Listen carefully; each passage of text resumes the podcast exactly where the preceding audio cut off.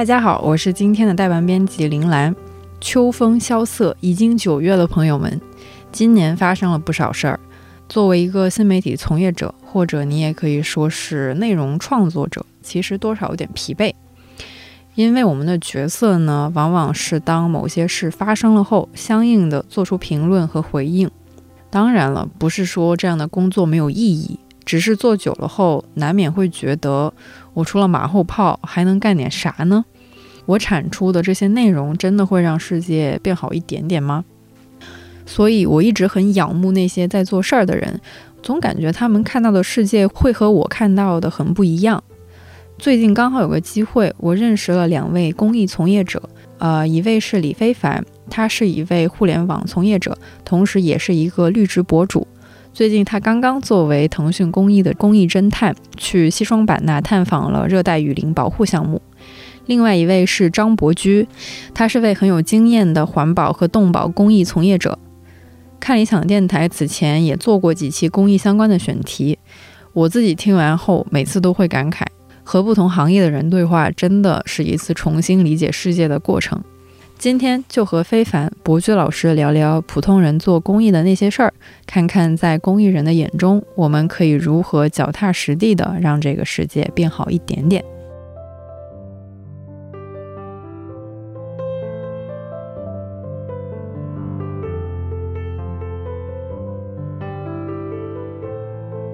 可以先请两位简单的介绍一下自己吗？我是非凡，其实我是一个互联网公司的项目负责人。我本人是因为自己特别的喜欢植物，然后从二零二零年因为疫情嘛就被圈在家之后，我就开始啊想方设法找回了自己儿时很喜欢的一件事儿，就是种植物。然后在那之后，我也开始在自媒体平台上面去分享，也把这个信息传递给了很多人，然后影响了一些人跟着我。一起种植物，从而呢，我就觉得我能不能在我自己喜欢的这件事儿上做一些更大的、更有意义的事情啊？于是我就来参加了这个公益侦探的项目。我在现实中呢，在一家公益基金会工作，然后主要呢就是做这个公益行业的支持，同时呢，我也在这个环保组织叫做自然之友是担任理事。其实跟飞凡有点像，我从小呢就特别喜欢植物，所以也是因为喜欢植物、热爱自然，后来呢也做了很长时间的环境保护的这样的工作。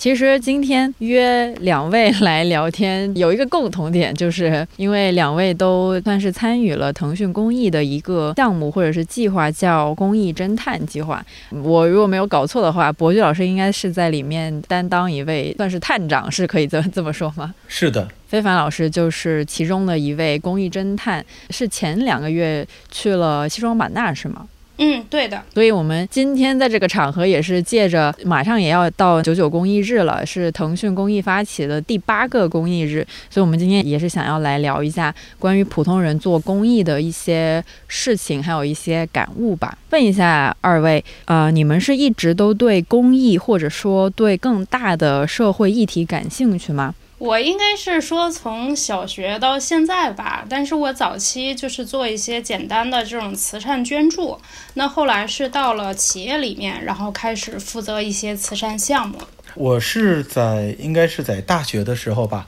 当时也是参与这个在学校的学生社团，做一些这个环保和公益的这样的一些活动，也是因为这个呢，认识了更多的这些公益组织，所以呢，后来工作以后，就算是专门投入到了公益事业当中了。所以你们是什么时候意识到说，嗯，我们需要去为，比如说像公益啊，或者是别人的生活去做出一些贡献的呢？有没有一个比较特别的契机呢？嗯，其实我觉得可能大部分人都是这样的，就是从很小的时候，然后去接触一些公益。我自己也是嘛，就是在小学的时候，然后学校会跟这个贫困山区有一些学校，它是有一个呃点对点的捐助的。嗯，那那是我人生第一次了解到，说这个世界上其实还有一群小朋友，他们跟我们不一样。他们是吃不上饭的，是穿不到新衣服的，也没有一些很有意思的文具，甚至有一些小朋友他是要走很久的路去上学的。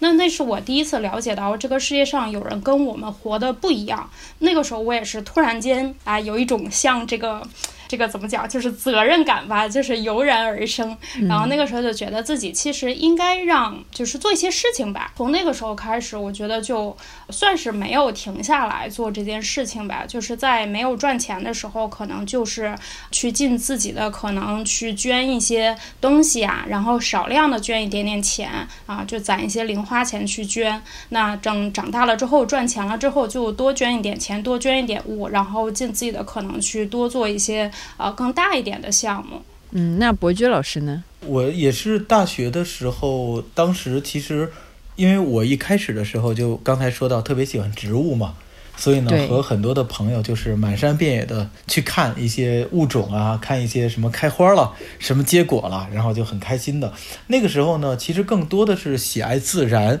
按现在的话，就是这个有一点点这种博物爱好者哈这样的一个一个一个状态。但后来呢，也是因为这样的原因，结识了一些前辈，其中呢有一些是专门做这个生态环境研究的一些老师，他们呢就给我们讲到很多的这些，就是我们其实很多的自然还面临着各种的威胁和风险。包括后来呢，也有机会因为一些活动了解到了很多的一些，包括河流的污染这些问题。所以我印象特别深的是，应该是二零一四年吧，就是当时大二的暑假，当时呢也是和一些不同的学校的大学生，我们一起到了海南。在海南算是那个夏天环岛，差不多有一圈儿吧。但我们不是什么环岛骑行，而是呢去做当地的一些环境的调研，包括去到这个红树林，去到原始森林，就看到当地的很多很美好的环境和受到的一些威胁。那个时候就感觉到，这个原来环境保护不光是一个自己的兴趣爱好。而且呢，当你真正的开始做一些行动的时候，你是能够帮助更多的人，或者说更多的这个广泛的利益的，就是所谓的公益嘛，就是公共利益嘛。比如说红树林，我们那个时候开始可能就觉得，哎呀，这个植物是个很珍惜的植物。但后来了解到，红树林其实它能够一个是帮助这个很多沿海，比如说有这种大的这种的，比如海啸。或者大的风浪的时候，能够帮助沿海的这些居民有效的去抵御这种风浪，还有呢，能够帮助他们去增产，对吧？有更多的经济的收入，甚至后来还能发展旅游，就这些就你就会看到，可能保护自然和保护人类的这样的这种紧密的关系吧。所以那个时候就觉得，这不光是一个个人爱好，还有很强的公共性。所以这算是您比较正式的一个开始做公益的经历吗？呃，那个时候还是大二嘛，所以当时我觉得算是一个比较明确的一种启蒙吧。虽然之前也听讲座呀、看书啊，但是呢，那个时候其实有你这种亲身的，而且比较深刻的。又是长时间的，对吧？十几天、二十多天这样长时间的经历，我觉得可能让自己更加的去确认一些东西。所以回来以后就更加的去。我记得回来以后也读了一批，就是当时吉林吉林人民出版社有出过一批书，叫《绿色经典文库》，有很多很好的这些读物吧。我觉得可能就从这种认知上更拓展了一些。那非凡老师有没有这种比较正式的和呃开始做公益的时候呢？有，但是不是像博基老师这样的。我的第一次做公益，就是说起来有点好笑。就是我上小学的时候，然后学校第一次组织给这个山区小朋友捐钱，我记得特清楚。那时候每个人要捐五块钱。嗯嗯。然后那天早上呢，就是学校有那种营养加餐，是需要额外花钱的。嗯。然后那天早上吃糖油饼，两个礼拜才会吃一次，所以当时呢，我就稍微挣扎了那么一两秒钟吧，就花五毛钱买了一个自己心心念念的糖油饼。结果就因为少了这五毛钱呢，我当时小朋友嘛，然后就觉得还有四块五毛钱可以捐嘛，也很好啊。嗯。然后老师就急了，就很生气，怒气的就咆哮说：“你回家取了，什么时候取够了，你才能回来捐。”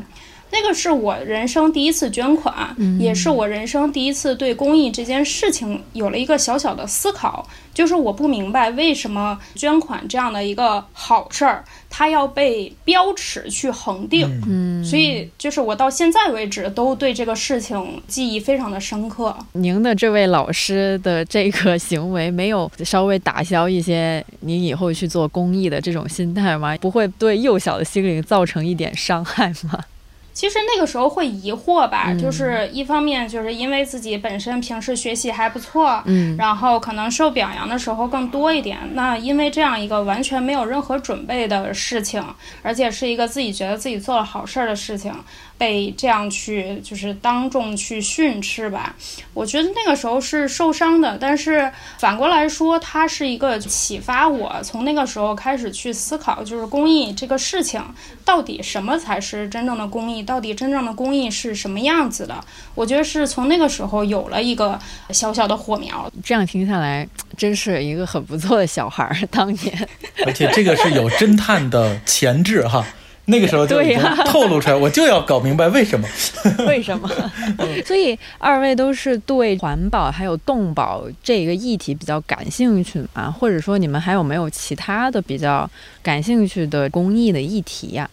那可能从我的角度上呢，我刚才就在想，可能因为像这个腾讯公益，包括像九九公益日，也会给公益的项目和组织捐款。那可能在我这个这种像九九这样的捐赠的同时吧，我还会做一些我个人觉得非常呃喜欢的一个行为，就是月捐。因为在我看来，就是可能当我一直很认同一些公益项目，进一步的去了解它的这些公益组织，我进一步的去认同这个公益组织的价值观，它所面对的一些社会问题和它的这个行动以后，我就更希望的是不是单一的一次捐赠，或者说一次冲动，而是可以长长久久的陪伴他们，能够更加的有效的去回应这些问题，创造价值。可能除了像这个环境保护类的，像自然之友。这样的这一些环保动保类的组织之外呢，我应该还是一家这个关注残障人士的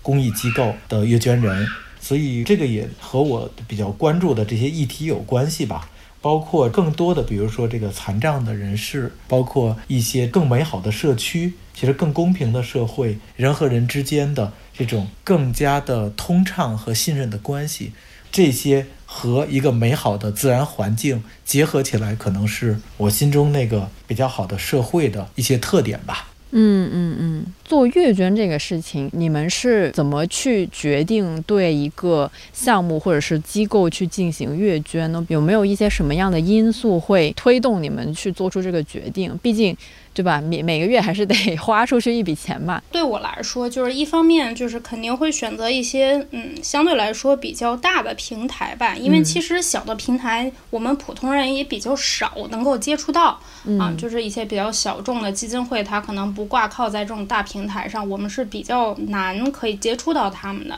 那像自己平时使用的这些平台上面，就会去看到这样的各种各样。因为现在这两年，我觉得呃，慈善公益这种做得越来越好了嘛，那他们就会把他们很多的信息披露在这样的平台上面，因为他们需要去募捐嘛，就是募集到更多的资金去支持他们项目的发展。以我自己为例，那我就会去关注一些，比如说这种啊贫困山区的小朋友，从小我会去关注的这些，能不能吃上饭呀？然后有没有衣服穿呀？然后他们生病了怎么办呀？那他们的学习能不能行啊？就是我会在这样的平台上面去浏览一些我关注的这些议题。嗯，那包括像我自己养植物，那我就会在这种他们现在分类非常的清楚，但我就会在这个环保动保的这个栏目里面去找一些我自己感兴趣的，并且我会就是在看他们资料的时候，认为他们相对来说啊这个披露的资料比较健全的，能够看得到他们把这个钱花在哪儿了。那我会选择这样的项目去进行月捐。对我，我其实挺同意非凡所说的，就是首先还是要看这个项目。那可能对我来说的话，很重要的一个点就是这个项目和这个机构，因为其实项目和机构，它他们的这些背后吧，他们是可以透露出来，一个是他们的价值观，就是他们希望的那个世界，他们希望那个社会的样子和我希望的那个社会样子是不是一致的或者类似的？我想这个可能对我是特别重要的，因为面对不同的社会问题，以不同的价值观或者不同的态度去解决，其实它的这种过程和结果都会不一样。那在价值观的同时呢，我也特别关注的是他们的这个专业度。不一定有些机构特别特别的专业，但是能看到他们是不断的进步，不断的是非常的负责守信。我想这个是我特别关注的，也是我决定做月捐的重要的一个理由吧。因为就像说单次的捐款，更多的是被这个社会问题或者被这个行动打动。那对于月捐来说，我想可能就是被这个机构他们的坚持坚守和不断进步的。这种状态所打动，就相信这种我们说涓滴成河哈，就是可能我每个月可能是一次出租车的钱，可能是一次很多人说一次这个快餐的这个资金，但是呢，我想可能传递给这些公益机构的，除了资金以外，更多的是一份信任吧。因为就是这个时代，其实很多的人，或者说我们很多的时候都会感受到一些无力感。那种无力感会让我们觉得好多事情都失去了它本应该有的那些意义，但我包括一些朋友，我们经常会说，其实回应无力感的特别好的一种方式就是采取行动。那在这个过程中，我们当然也可以去一线采取行动，可以在生活中做很多的一些行动，包括像非凡这样。做这个公益侦探，那可能更多的时候我们有自己很忙的事情，疲于生计哈。但这个时候，当我们以这种捐赠的行为，不论是单次的，或者是这种长久的月捐，那我们就通过这样的行动，就能够让我们的生活中带来更多的一些力量。比如说，有时候我会收到我们这个月捐的机构他发来的他们的一些行动的进展，或者他们的一些活动。有时候我可能没有去办法去现场，也会在线的去看一看、听一听的时候，就能看到还有这么多的人为了这个社会而做每一天的努力的时候，那自己有什么理由去躺平呢？这种力量感吧，还是真真实实的。对对对，我也是感觉，确实很多时候都是 挺想躺着。但是，当你去干一些呃一些事儿的时候，有时候就突然发现，其实身边还是有一些人跟你的想法是相似的。然后那个时候，其实就能一下子打消很多说什么对这个生活的失 望也好，还是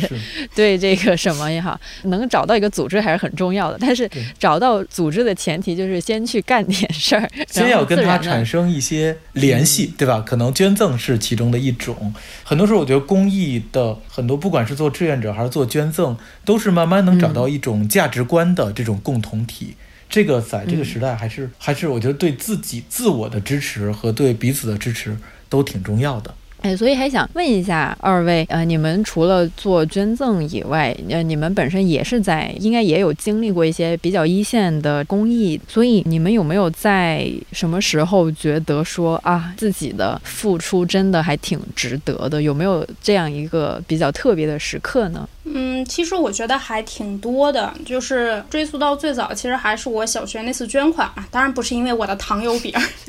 是因为我后来收到了一封那个真的收到了一封，就是当时我们捐助的那个灾区小学的小朋友的回信。当时信的内容我现在已经记不太清了，大概就是他们能写的字儿也比较少嘛，大概也就是他收到了，然后就是表达感谢之类的吧。但是那一刻，我觉得其实内容不是很重要，而就是我第一次有一种很特别的感觉。当时小，就是不会总结这种感觉是什么。那我长大了之后，我自己再回头去看当时的那种感受，我觉得就是自己付出的这种爱。虽然它没有任何实质性的回报，不会说像我买东西一样，我把钱花出去了，他给了我一个东西，它不是这样的，而是说我真正把这个爱付出了之后，它变成了一种能量，回流到我自己身上。当时的那个感受真的就是特别开心，特别骄傲。我也不是考试考好了，我也没有干什么大事儿，但是在那一刻，我真的就是特别想拍拍自己，说你可真棒。嗯，就是我觉得这样的时刻反而会是让我觉得自己的付出很值得。那我会觉得，就是我是一个特别容易满足的人。我看到这些受捐对象有好一点，哪怕就是那么一点点，我都会觉得我有动力再付出更多，再做更多的事儿。我我也听入神了，我我刚才脑中是浮现出了。挺早的时候的一个画面，因为我我其实特别喜欢做一件事情，就是带着很多的这些孩子们吧，应该都是在六七岁、八九十岁这样的一些孩子们，去到这个郊区去做这种自然的体验。这些年也经常以志愿者的这个角色哈，带着一些孩子们去到这个，尤其是北京的郊区吧，或者一些这个这种野外。那我就记得挺多年前有一次是在北京，就是京西的一个山谷里边，因为我特别喜欢也比较擅长的一个活动，就是这种带领孩子们的活动呢，叫做夜观，就是夜里边带着他们到自然中去感受自然。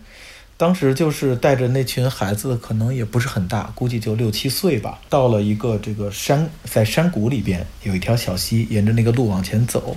后来那些孩子们呢，可能大部分是第一次经历这样的这个过程，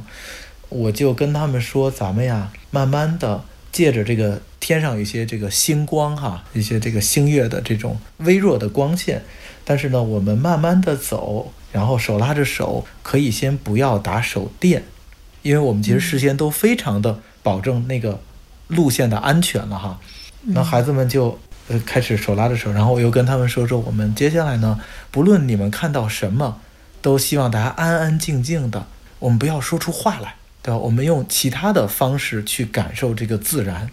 你家孩子们就安安静静的往前走，你就会听到周围有各种的声音，什么这个蟋蟀的声音啊。呃，山里山涧里面的这个水流的声音，风刮过这个树叶的声音，还有远方的各种的虫子的这些声音，到了一个比较宽阔的山谷的时候，我就看到有一个孩子，那个手就向上面指过去，大家就看到了萤火虫，然后那群孩子们。就你就看到他们非常自然的在那个空地上看着萤火虫，因为不能说话嘛，大家就开始手舞足蹈，有的是跳着的转着圈儿，然后有的是静静的待着，这样他们就和萤火虫在一起。我想起那样的时刻，我就觉得特别的怎么说呢？我现在都感觉心里还是非常的有一种感动，其实是被那种人类它和自然是有一种天然的连接的。但是很多时候，可能因为城市，因为太忙，或者很多学业，让我们和自然失去了这样的连接。但在那一刻，我看到那些孩子们和萤火虫和那个山谷是如此奇妙的连接在了一起。然后我就带着他们，慢慢的又从山谷里回到了他们住的地方，直到睡觉，大家都没有大声的说话。第二天，我就明显的感觉很多的这些孩子们，他的眼中是有一种亮光的。所以我觉得那样的时刻，我觉得我所做的这个事情，我带领他们这一晚上是有价值的。那如果再往后说一点呢，就是我就在想那些孩子们，有一些孩子，大概我就想到好像十年前吧，九年十年前，我带过一群孩子们，那一两年经常带他们去山里边去露营、去溯溪、去看萤火虫。就在今年的上半年，有一个。应该还叫孩子哈，但他已经十七岁了。给我发微信是什么呢？我们在讨论他后，他现在已经在申请大学了，在已经要上大学了。后来我们讨论了很多这些内容，还帮他写了推荐信。后来他跟我说说地鼠，我的自然名叫地鼠啊。说你知道我为什么希望上这所学校吗？就是他拿到 offer 以后，他说因为这所学校特别重视的就是生态和自然保护。也就是我们看到当年跟我们一起在山里边露营的孩子们有不少，因为他们这些经历，开始把他们的这种读书甚至未来的事业都和自然和环境联系在一起。我有时候就觉得这样的事情看起来很微小，就像刚才非凡说的，看起来是很小的一个事情，但是就像一粒一粒的种子都在播，你不知道哪天种子有了水有了风就会发芽了。所以我觉得这个是一种，它可能不是那种轰轰烈烈的成就感，但确实是一种很滋润人心田的那样的一种价值吧。嗯，好有画面感，这整个分享。我刚才听伯爵老师讲的那些，我感觉已经不是说做公益还是不做公益，感觉就是人大家聚在一起，然后去好好的感受一下这个世界。其实我有时候觉得，可能不光是孩子吧，因为有时候也会和不同的以志愿者的身份，也是和很多成年人一起去山里去露营，对吧？这种其实很大程度上就是，因为可能从公益角度上。这是另外的一种方式吧，就是让人心，有时候我们说意识，对吧？我们的人心意识回到了一种更与这个世界、与这个自然、与这个社会友善相处的这样的一个状态中。那很大程度上，可能他做出的各种的选择，也是会对这个世界更加友善的吧。所以有时候我我一直觉得做公益就是不断的有机会去遇到这些志同道合的。价值观相同的这样的伙伴们，所以这个是特别宝贵的经历。刚才博君老师聊到的这些，我觉得是有在改变一些呃，我对公益这个概念或者是这件事的一些刻板印象呢。因为对于比较外界的人来说，做公益一个很自然的想法就是说，啊，我可能捐钱了，或者是我什么在哪儿捐了一些衣服，捐赠嘛，就一般都是这样的一个概念。但其实感觉做公益好像还真的不只是说我定点定向的向谁投向了一些帮助，所以其实还挺想。问一下两位，除了帮助他人以外，你们觉得公益在整个社会里面还扮演着怎样的角色呢？那我从一个普通的公益人的角度来讲，我会觉得，就是公益对于我来说是一种希望的光。就是不管刚才这个林兰也说到，说现在的压力有多么的大，那这两年经济形势有多么的糟糕，不管我们发生了什么，然后我们遭遇到了什么样无助的事情，当还有公益的时候。就还有解决方案，就还有人愿意说，我扛起这个责任。我还知道身边还有跟我一样的人，就会觉得有很多像我一样的。虽然我们很普通，我们就是一个非常非常普通的人，普通的个体。我们可能做不了多大的事儿，但是我们仍然愿意相信美好，就是相信爱。那我们选择去改变现实，那我觉得这个是公益对于我这种普通人来说，它存在的一个价值和意义。其实公益就还是说，我们把公益这个词，如果把它按它的全称来说的话，是公共利益嘛？那其实很大程度上，公共利益它的这个公共性，就不光是我帮助了你，或者你帮助了他，而是呢，比如说我们帮助，就像说残障人士是吧？我们经常会说，如果我们帮助残障人士，好像是我们帮助了一个，比如说一个盲人，他更好的去出行。但事实上，我们会看到它的背后是什么呢？可能对于一个真正专业的公益组织来说，他们看到的是盲人为什么在这个我们说在城市的街头，我们可能很难看到很多的盲人自己带着盲杖或者导盲犬出来，是因为。这个城市中的很多的基础设施和很多的服务，对于我们的这些盲人的朋友并不友善，使得他们缺乏足够的机会、安全和顺利的出行，就像我们的很多的盲道被占用一样。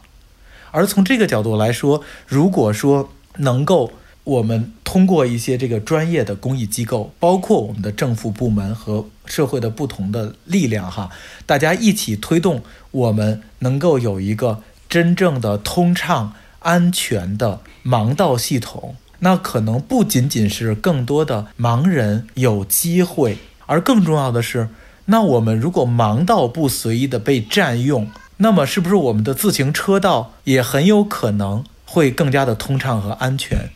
是不是我们的人行道也可能更加的通畅和安全？所以，我们说，其实很大程度上，这种公益的行为看起来是一些人帮助另一些人，但事实上，它其实推动的是整个我们这个社会更加的文明、公正。我想，这个才是我们其实参与到公益，或者说不论是公益捐赠还是公益的行为，都有可能进一步去推动的一个社会的方向吧。就不仅仅是帮一部分所谓的少数人，或者就像我们说环保组织，可能还不一定只是人哈，可能是一些动物或者自然。但事实上，它其实是在营造的是一个更加平等、更加的充满机会和可能性的这样一个社会的情境。我们这个公益侦探有另外的一个小组的探长哈，他叫做李红，他本身就是做这个就是残障支持事业的。我记得他当时有一次这个直播的分享，非凡，我我不知道你还记不记得，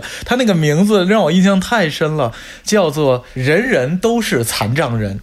我还专门去听过说为什么这么说，因为其实我们每个人都有可能出现各种的情况。那么，其实看起来是他们的事情，但事实上很多的公益的事情是我们的事情。就像前一段我遇上一个这个也是做商业的一个朋友，他就给我讲说：“哎呀，他前一段是玩滑板受伤了。”那知道，就前一段这个不是这个很流行玩滑板嘛，什么路冲啊这些，然后受伤以后他又打了石膏，他才发现这个城市对他是多么的不友善。他说以前我都不觉着，我畅通无阻，但是自从我拄了这个拐打了石膏以后，才发现跟很多地方格格不入。我想这个就是可能，尤其在一个不确定的时代，其实我们很大程度上是要让这样的一个社会也给更多的人。有机会的话，那其实对每一个人来说都是更加的安全和有保障的。因为之前就是总有一种说什么我在帮助别人，会有这种类似的一种视角。其实它是稍微有一点点的这种没有那么的平等，可以这么说吧。但是也呃，我不是说有这样的想法就一定是不对的。其实很多时候，咱们帮助了一些人，或者是推动了一些事情，最后获益的真的是所有人都是会因此而走向一个更好的生活吧。刚才咱也提到了这个腾讯公益的侦探计划嘛，像飞凡。我知道是这一次的这个侦探，呃，非凡老师可以讲一下你去探访的那个项目，简单说一下你都做了些什么事事情吗？就是我去探访的是这个西双版纳州热带雨林保护基金会的一个雨林修复项目。我在去之前，其实相对来说就是收集了一些资料吧，包括我自己之前因为喜欢植物，就是已经知道的一些信息。然后真正到了现场之后，我才发现其实自己的理解有多么的片面。我在去之前，我会大概知道一下，就是他们当地村民，因为是有这个少数民族住在这个基诺山上嘛，他们会为了这个经济发展，因为要生存嘛，然后他们就把这个原来的热带雨林砍了。就是里面的一些大树啊，全部都砍掉，砍掉了之后呢，用这个空出来的地去种橡胶树。他们的村民就靠这个割橡胶，然后收集那个橡胶之后去卖钱来生活。这个是他们当地，就是这可能几十年来的一个经济发展的一个模式。因为这个行为呢，我们的这个国家的热带雨林的覆盖面积就越来越少，越来越少，直到到了一个就是大家都会觉得说，哦，我们是不是有一些危险存在了？包括就是可能有一些啊相关研究这个植物的一些专家，他们就开始研究说，其实这个橡胶树啊，它取代了很多热带雨林的面积之后，它造成了一个这个地区局。部性的一个干旱，那这个局部性的干旱到底对我们整个，比如说对我们中国有多大的影响？那它对于世界又有多大的影响？其实是不知道的、不明确的。但是只能说它一定会有影响，而且如果持续这样下去的话，它的影响会越来越大。于是我去了这个，就是去探访的这个项目呢。他们这个项目的基金会，因为他们本身就叫热带雨林保护基金会嘛，就是它的名字就彰显了他在做什么。其实他就是想要试图用啊一些项目的发展来帮助这个热带雨林能不能去啊，就是去叫退焦还林，就是把这个橡胶树砍掉，然后还原它本身的一些面积。那我在去之前呢，我认为这就是一个非常纯粹的环境保护的项目。然而去了之后，我发现这个项目其实它的目的依然是人与自然的一个共同发展，而不是我想象的那样。因为我想象的就是说，啊，你把这个树砍了，然后完了之后，你在这个地方种上这个适合热带雨林的环境的这种植物，不就行了吗？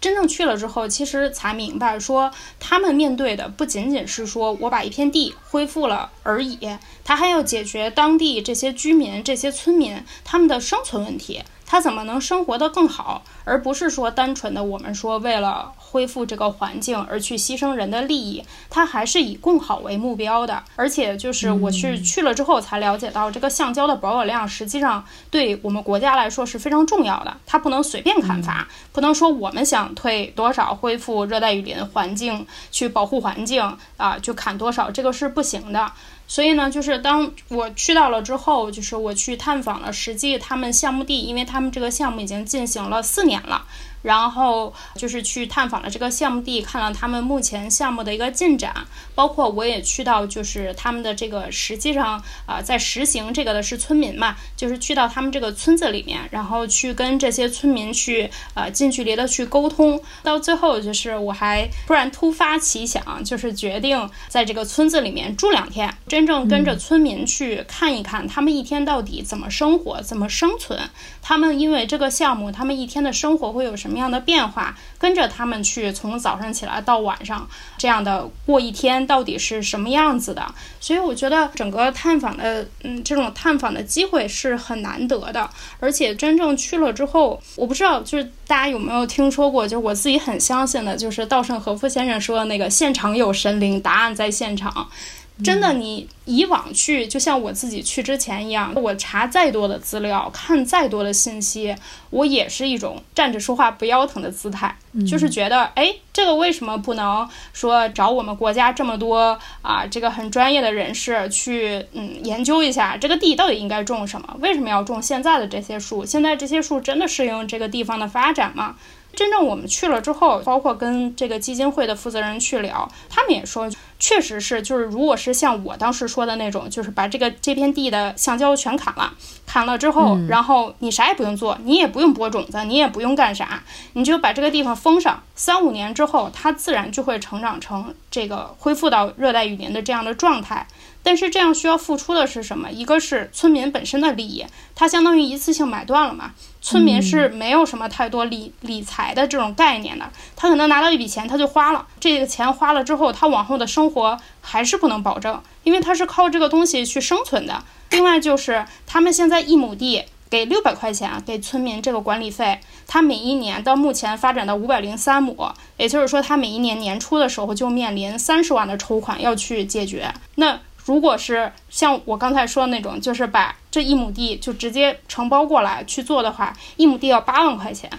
那如果是几百亩呢？几千亩呢？甚至上万亩呢？他们没有办法，也没有资金去解决这个问题。所以真的是去到现场的时候，才会明白有一些东西我们想是很理想的。但是真正到了现实之后，怎么去做才是最重要的。我刚才听下来，觉得一个个公益项目都好复杂，真的好复杂，都已经像是那种大学里头什么社会学、人类学要研究的课题一样，真的好复杂哦。之前另外一位侦探跟我说，他自己去了腾讯公益侦探计划之后，参加了这个实地探访的项目之后，他以前是不知道做公益除了说进入，其实你还需要考虑到退出。进入我们可以理解成呃捐款也好，或者是想去当这个公益侦探也好，我们去实地探访，这些都可以看作是某一种进入公益的这样一个行为嘛。但其实真正的做公益的人，你还得考虑到如何退出一个事情。所以这个我其实就是想问一下伯爵老师，能不能解释一下什么是公益项目的退出机制呢？嗯，其实，在很多的这个公益项目里边呢。都是需要去考虑，不光是怎么进入，也是要考虑怎么退出的。这里的退出呢，其实在我的理解中是有两层的含义。一层呢，就是说我们在做很多的这些公益的支持的项目的时候，我们一定要有一个前提，就是我们不可能一辈子都在这边去做支持。嗯，所以就要考虑到，当有一天，比如说这个社会问题解决了。比如像非凡他所在的这个西双版纳的这个热带雨林基诺山这一片哈，当这个比如说当年的橡胶树和野象群以及社区之间的这个张力，如果说在某些年以后解决了，那这个地方就不需要我们了，那自然我们就退出了。但是这里边呢，这是第一层，我们作为一个公益组织，怎么去让一个项目有开始有结束。但第二层，我认为可能更重要的就是我们的退出以后，应该是这个我们在解决的问题不会反复。我们怎么保证我们退出以后这个问题不会卷土重来？这个是特别重要的。我觉得，如果以非凡所去的这个西双版纳的热带雨林的这个公益项目为例的话，也就是说，现在可能一亩地，我这个因为我印象特别深，非凡做非凡做了一个非常，我觉得特别美。这个信息也特别清晰的一个视频哈，如果有机会，我觉得可以 放在咱们的那个 那个播客的信息里边，给大家看个链接。我我反正当时我看了好几遍，印象特别深，就是他把这个用一种又理性又感性的这种方式吧，把这个项目他的体验给讲了出来。所以这个项目呢，其实他要去解决的，其实就是当地的这个一个是说当地的村庄现在这个野象。它的这个栖息地有一定的限制，所以呢，就会影响这个村庄嘛。对于村民的这个生产生活，甚至是自身的安全，都产生了一些威胁。所以呢，要解决这个问题，就需要有更好的建设，更好的一个生态。但是呢，建设生态的同时呢，也要兼顾村民的生计，不能村民没得活，是吧？又要村民活得好，又要野象活得好。我理解这个项目，它的目标是这个，但是。如果要实现的这个，不可能说一直我们这家基金会一百年、五百年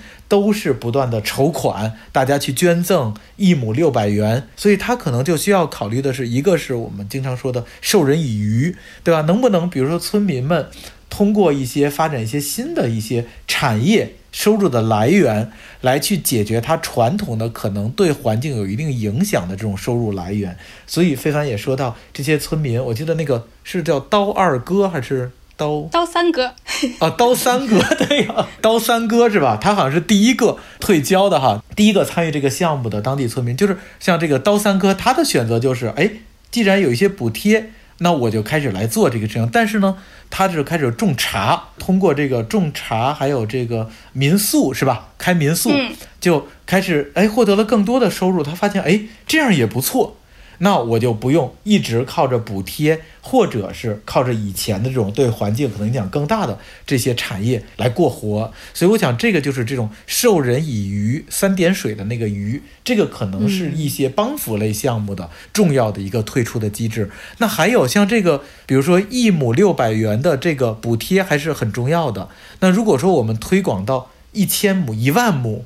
或者更更大的面积，那这个可能就不是一家民间的公益组织能够去承受的了。所以呢，还有另外一种重要的退出机制的一种方式，就是。其实很多的公益组织，他们做这种公益行动，看似是一个个案。刚才我记得林兰也说，听起来好像很复杂，但确实，其实有相当一些专业的公益组织的行动，就是有很多的一些学术人员，包括这些可能博士研究生，或者是他们的导师，他们都在做相关的研究，甚至还有一些公益的一些项目，本身他们的一些。试点就有可能成为影响地方甚至国家政策的一些试点，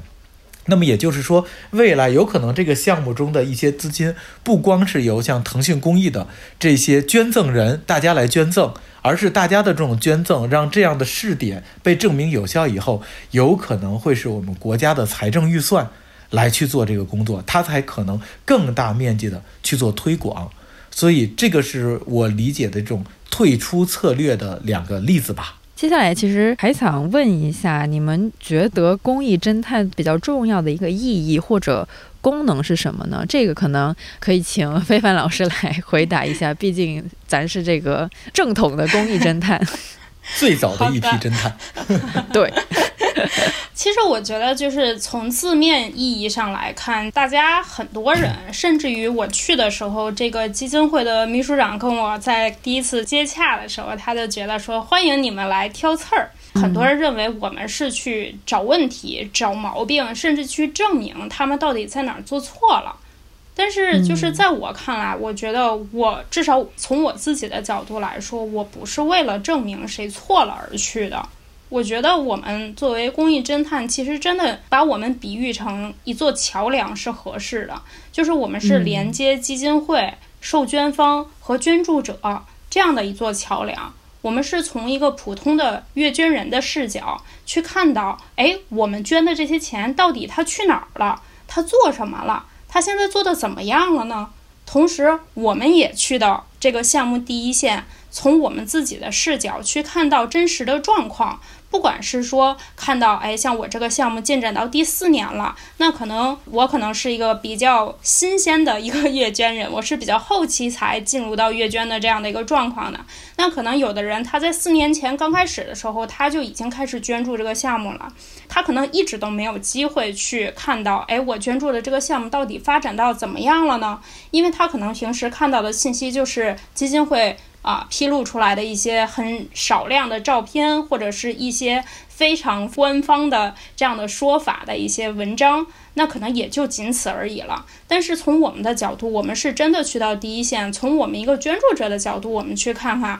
哎，这个项目发展到现在发展怎么样了？而我们也能看到说，这个项目到底进展到现在，它遇到什么困难了？它为什么不能进展的更快呢？而不是说啊，以往我们可能坐在家里面哈，就是刷刷手机，那就能够达成一个月捐。真的去实地去了解一下，体验一下，以及我觉得还有一一个很重要的就是，我们是来自各行各业的人。我们是自己有自己的专业知识的，所以我们实际上能够提供的是更多的视角，不仅仅是从公益这一个视角去去看这个项目还有没有一些推动的方向啊。那我们可以从我们的视角，带着我们自己的专业的知识去推动这个项目再往前走。因为在我看来，我觉得公益是要做很大很难的事儿。而且它远比我们想象的还要更难。如果只是少数的所谓的专业的人士去参与的话，其实它往下持续的去进展，也只会说越来越难。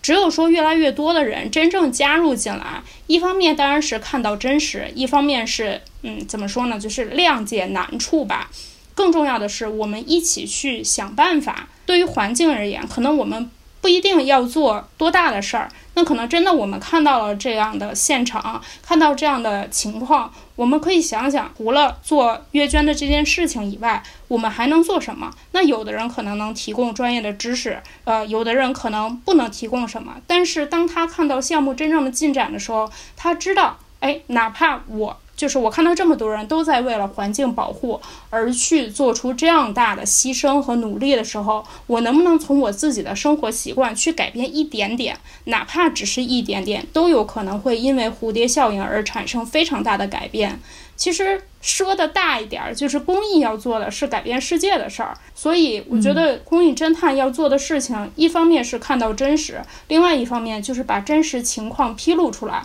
以一个普通人的视角，我们可能不见得能够提供多专业的视角，可是我觉得对于阅捐人来说，对于普通的捐助方来说，这样真实的和他们站在一起的视角是非常重要的。我觉得这个是公益侦探的意义和功能。其实这样听下来，我我觉得公益侦探还挺重。重要的一个角色或者是功能，就是它也代表了一个项目的透明度。当我知道一个项目它接收了一批公益侦探去探访的时候，其实某种程度上可以说明这个项目其实它是有一定的透明度在的，就是起码它是愿意去接收审视也好，或者是意见也好，它是做好了这个准备的。我我也挺想问一下二位，公益的透明度对于你们来说是不是一个很重要的事情呢？肯定是很重要的，因为公益侦探它存在的起初原因就是为了推动透明公益嘛。我们去公益侦探作为这样的身份，然后带着这样的任务去到一线，原则上讲，我们什么都可以探。就是我们可以去查账，可以去采访，可以到项目的第一线去。比如说像我这样，就是到了当地之后，我突然就决定，哎，我要去跟村民住在一起，我要跟他们生活在一起。我只有这样，我才能知道他们真实的生活是不是你们说的这样。如果一个项目它的透明度不够，他告诉你说这也不能看，那也不能看，那我们走这一趟，其实要么就是走马观花的旅游，要么就是遭人冷眼的那种尴尬。就是你去了之后，人家告诉你，哎，这不能看，哎，这不行。那最后其实就是空手而归，或者是真假掺半的带着一些啊他们准备好的资料，这种探行的意义就不存在了。侦探的存在就是为了透明公益的推动嘛。其实跟这个问题相连的另外一个问题，就是我代表一下更普通或者是更社畜的一些人来问出这个问题。有的人他会觉得说，普通人呢，就是我们已经活得很不容易，我们要这个独善其身，其实已经挺难了。那如果我们还要去费劲儿关注这些什么捐款，它去向去哪儿了呀？它是怎么被用的呀？甚至说去学习怎么做公益的评估，好像还挺累的。就是有的人他确实会这么觉得，他会觉得说我已经捐了钱了，为什么大家还要说你还应该去更进一步？比如说当这个公益侦探，或者说关注公益股东人大会，像这种类似的事情，为什么透明公益需要公众的参与呢？我我是觉得。透明公益这个事情啊，它绝对不能是一部分人的专利哈，因为现在尤其是最近这些年吧，随着这个公众参与到捐赠资金、捐赠时间以及捐赠注意力。我觉得这几个点，其实我们经常说捐赠哈，但是其实常见的说的是捐赠资金，就是捐钱。但其实我们可以看到，这些年随着这个移动互联网的兴起哈，那其实我们很多的人，大家所做的不光是捐钱，比如在腾讯公益上做单笔的捐赠，九九公益日马上也到了哈，或者是这个月捐，还有呢，我们可能会经常大家去做义工，做志愿服务。这些其实是捐时间呀，捐我们的能力，还有一个就是我们捐的注意力，也就是说，我们可能经常会去转发一些公益的海报，或者一些新闻，或者一些项目。其实我们的这种流量，这些其实都是可以说是很多的人可能在听。这个很多的听众都会去做的，至少一件，甚至是几个不同维度上的这种捐赠。那这种程度上来说的话，那我们很多的公众，他自然就成为了公益项目或者说公益事业中不可或缺的利益相关方，因为我们是重要的捐赠方，甚至是参与方。所以，其实本身的这种公益的透明，它不光是一个结果的透明，还有一个是整个过程的透明。这样的透明，它就绝不能只说一些专家或者一些机构之间彼此的这种透明，而是说，当公众开始有了这种捐赠的行为，当更多的公众开始参与进来了以后，这种更加透明的公益，不仅仅是一个我们说到问责嘛，对吧？就我捐了钱，钱到哪里去了？刚才飞帆也说，我去你那个呃公益机构说你随便审是吧？你随便查，就是它不光是一个说是这种审计，因为这个其实更多是个底线，就是你有没有拿这个钱不干事儿或者做了别的事情。在我的理解中，这种的透明，它更重要的，我们说的保证这个公益属性和它的这个正当性的基础上，它更有可能和更多的人产生一种连接。而这种连接呢，能够让更多的公众可以不仅仅是一个资金的捐赠人，没准还可以更多的参与到志愿者，有可能不仅仅是捐赠我们的时间，还可能捐赠我们的影响力，甚至参与到这个事业当中，跟我们的这个公益领域产生更多的连接，也有机会通过这种透明，因为我们说透明是什么？是一种共享。是一种这种分享的一种精神嘛？它不光是底线的那个透明，能够让更多的人找到一些价值的共同体。我想这个是透明可能更重要的一些价值。就像非凡去到了西双版纳，那所在的这个公益组织应该是叫雨林保护基金会，是吧？我们这家基金会对非凡这边，我我的理解啊，听这过程中听他的这个分享，就是我觉得应该是属于非常的开放，是吧？不是那种说。到处防着你，对吧？防着侦探，而是很开放啊，欢迎你来。然后你想去哪里都可以，想了解。我觉得这种开放的态度，可能对于非凡来说，他就更加的去了解这个机构，了解这些项目。而对他来说，他所和大家和朋友们分享的，他在朋友圈分享的，就不是说一份审计报告，我问了五个问题，对方都合格了，而是一个我觉得非常美的这样的视频。反正至少我看了以后，我的第一念头是，我也想去那个有着特别美的视野的阳台上那个民宿去住几天。我相信你可能朋友圈是不是也有不少人会问你这样的问题哈？就是哎，怎么能去到那个地方？那这样的传播不就是在贡献了非凡的影响力？他在他的社交网络当中，让更多的人看到了这个地方当地公益组织的努力和当地这些村民，他们为了生物多样性的保护，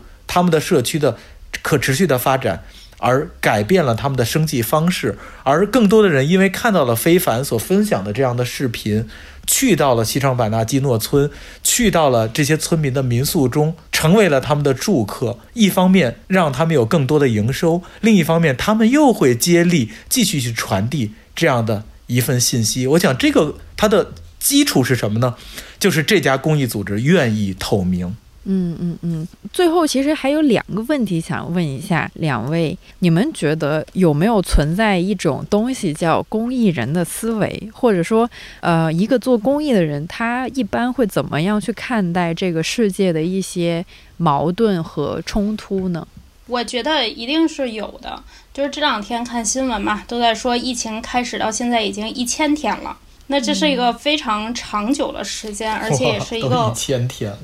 对，而且也是我们曾经就是完全没有想到的，会有这么长的时间，我们处在这样的一个超低气压下的一种生活。很多人都在说，就是随着疫情的发展，让人觉得越来越喘不过气了。那反而我会觉得，就是越是在这种相对匮乏的时候，就是我们总是在少一些东西嘛，就是少自由也好，还是就是经济上少了一些钱也好。那越是在这样的时候，我还我会觉得，就是自己内在的稳定其实越重要。那在这样的环境中，我觉得自己还能做公益，还能在照顾好自己和家人的同时，继续去帮助更多的人以及我们生存的地方，是一件特别值得感恩的事情。而且我觉得所有做公益的人都是乐观且自信的，就是乐观能让我们看到一个事物的积极面，就是想我怎么付出爱，而付出爱其实是会增加自信的，而这种自信会蔓延到我们自己生活的方方面面。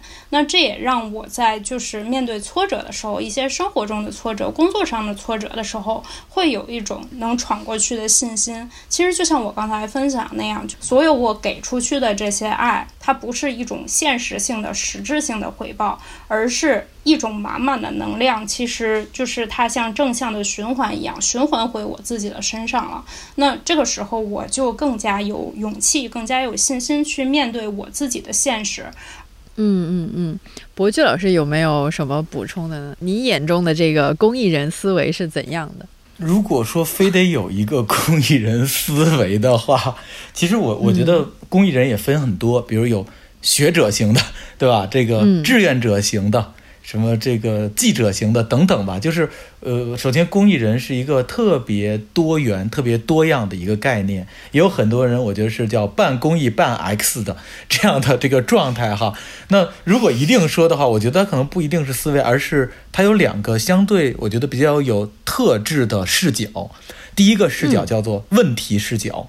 就是很多的时候，当大家都在感慨一个社会现象的时候，我觉得一些这个公益人他更能够看到或者洞察到这个现象背后的一些具体的问题。比如大家都说：“哎呀，这个这个村子被象给欺负了，对吧？”这些公益人他们看到是哦，这人象冲突的背后，可能是因为我们的这个生物多样性的锐减，以及我们象群的栖息地它的这个缩小。使得出现的这个问题，所以我觉得就是他背后总看到的是问题，有点像之前我们跟飞航我们也专门讨论过，咱们说那个问题数是吧？对，就是公益人脑中他总有一个问题数，从现象到问题到背后的原因，而这个我觉得就第二个点就是行动力，就公益人他很大程度上，当大家哪怕看到的一些问题都在感慨，都在转发朋友圈的时候，那公益人他可能会更进一步，总要有些人做些什么事儿。所以他就要去通过一些行动，比如设计一些工作项、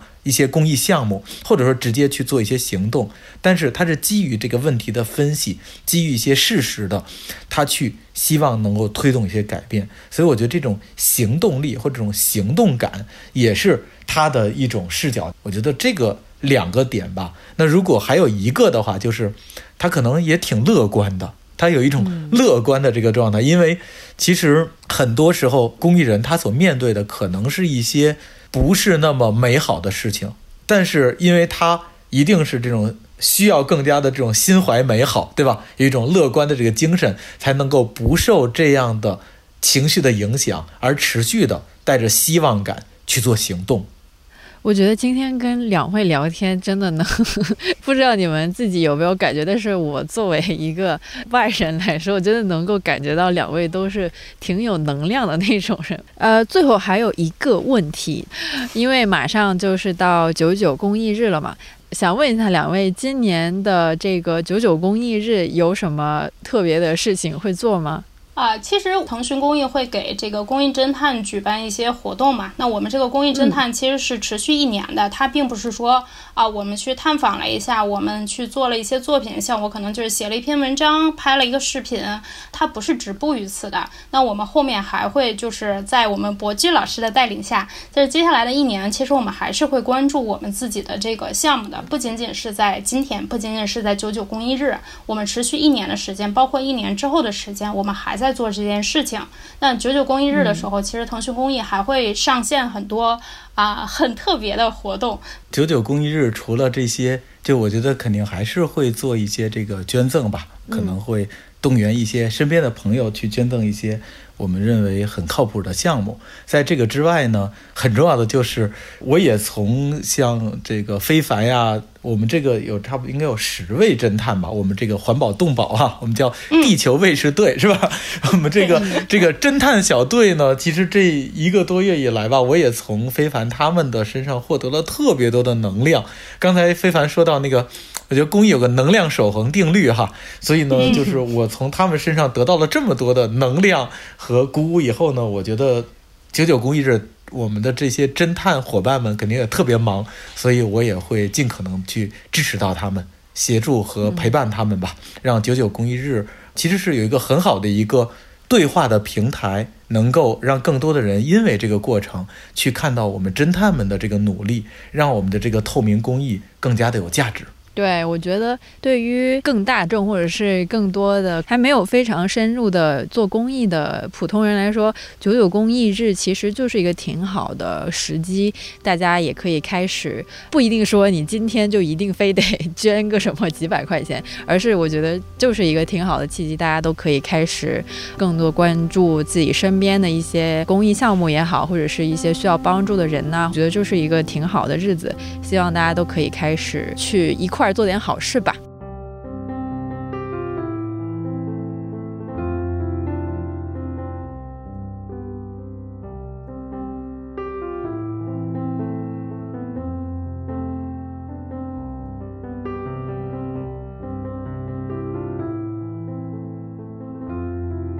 对于大部分人来说，捐赠恐怕是唯一会做的善事。但除此之外，普通人能带来的改变还有很多。比如说，公益项目其实很需要普通人的视角，普通人各自的专业背景，有时是能够帮助一些公益项目发现问题的，继而和公益组织形成一个监督修正的健康循环。其实，任何捐赠人呐，都有权利知道他所助力的项目怎么运行，受助的对象是不是真的得到了帮助。除了捐钱、捐物、捐步数等简单的善事以外，腾讯公益也一直在挖掘普通人的力量，鼓励大众更深入地参与到公益项目中。比如，你可以成为一名公益侦探，像非凡老师那样进行实地探访；也可以参加公益股东人大会，与公益组织建立更密切的联系。公益侦探和公益股东人大会都是连接捐赠人和公益行业的桥梁。当大众都有意识地深度参与到公益项目中来，一起提高公益项目的透明度。就能与公益组织形成互相信任、互相帮助的良性循环，这能让很多公益项目得以持续。同时，也正如刚才博居老师所说，透明公益的透明其实不仅仅是底线，它还是一种共享，一种让普通人找到组织、建立共同体的愿景。啊，节目播出的这天是周四，而在节目播出的第二天呢，是腾讯公益发起的第八个九九公益日。迈入第八年的九九公益日，从九月一日持续到九月十日，将延续十天模式，各种公益活动都在持续进行中。也许我们也可以趁着这些日子一块做好事，比如啊，除了捐款，也可以参加答题、捐布、捐小红花等趣味公益行动。在明天九月九日公益筑梦之夜，还有一场梦游引力小红花公益音乐会。张震岳、胡彦斌、袁娅维、戴佩妮等音乐筑梦人将与公益受助人一道，在北京长城脚下、深圳、贵州三都水族自治县，为千千万万个美好而质朴的公益梦想而唱。如果你感兴趣的话，也非常欢迎关注公益侦探计划和公益股东人大会。我之前在网上看到过一句话，他是这么说的：“做一个对社会有副作用的人。”当时我觉得这句话特别可爱，所以就记了下来。我觉得这句话也很适合今天的主题，除了管好自己，还要做一个对社会有副作用的人。当然了，这个副作用是打引号的副作用。是好的副作用，不是坏的副作用。当利他成为一种社会意识，相信我们的世界也会因此一点一点的变好。九九公益日，让我们一块做好事。谢谢大家的收听，祝你早安、午安、晚安。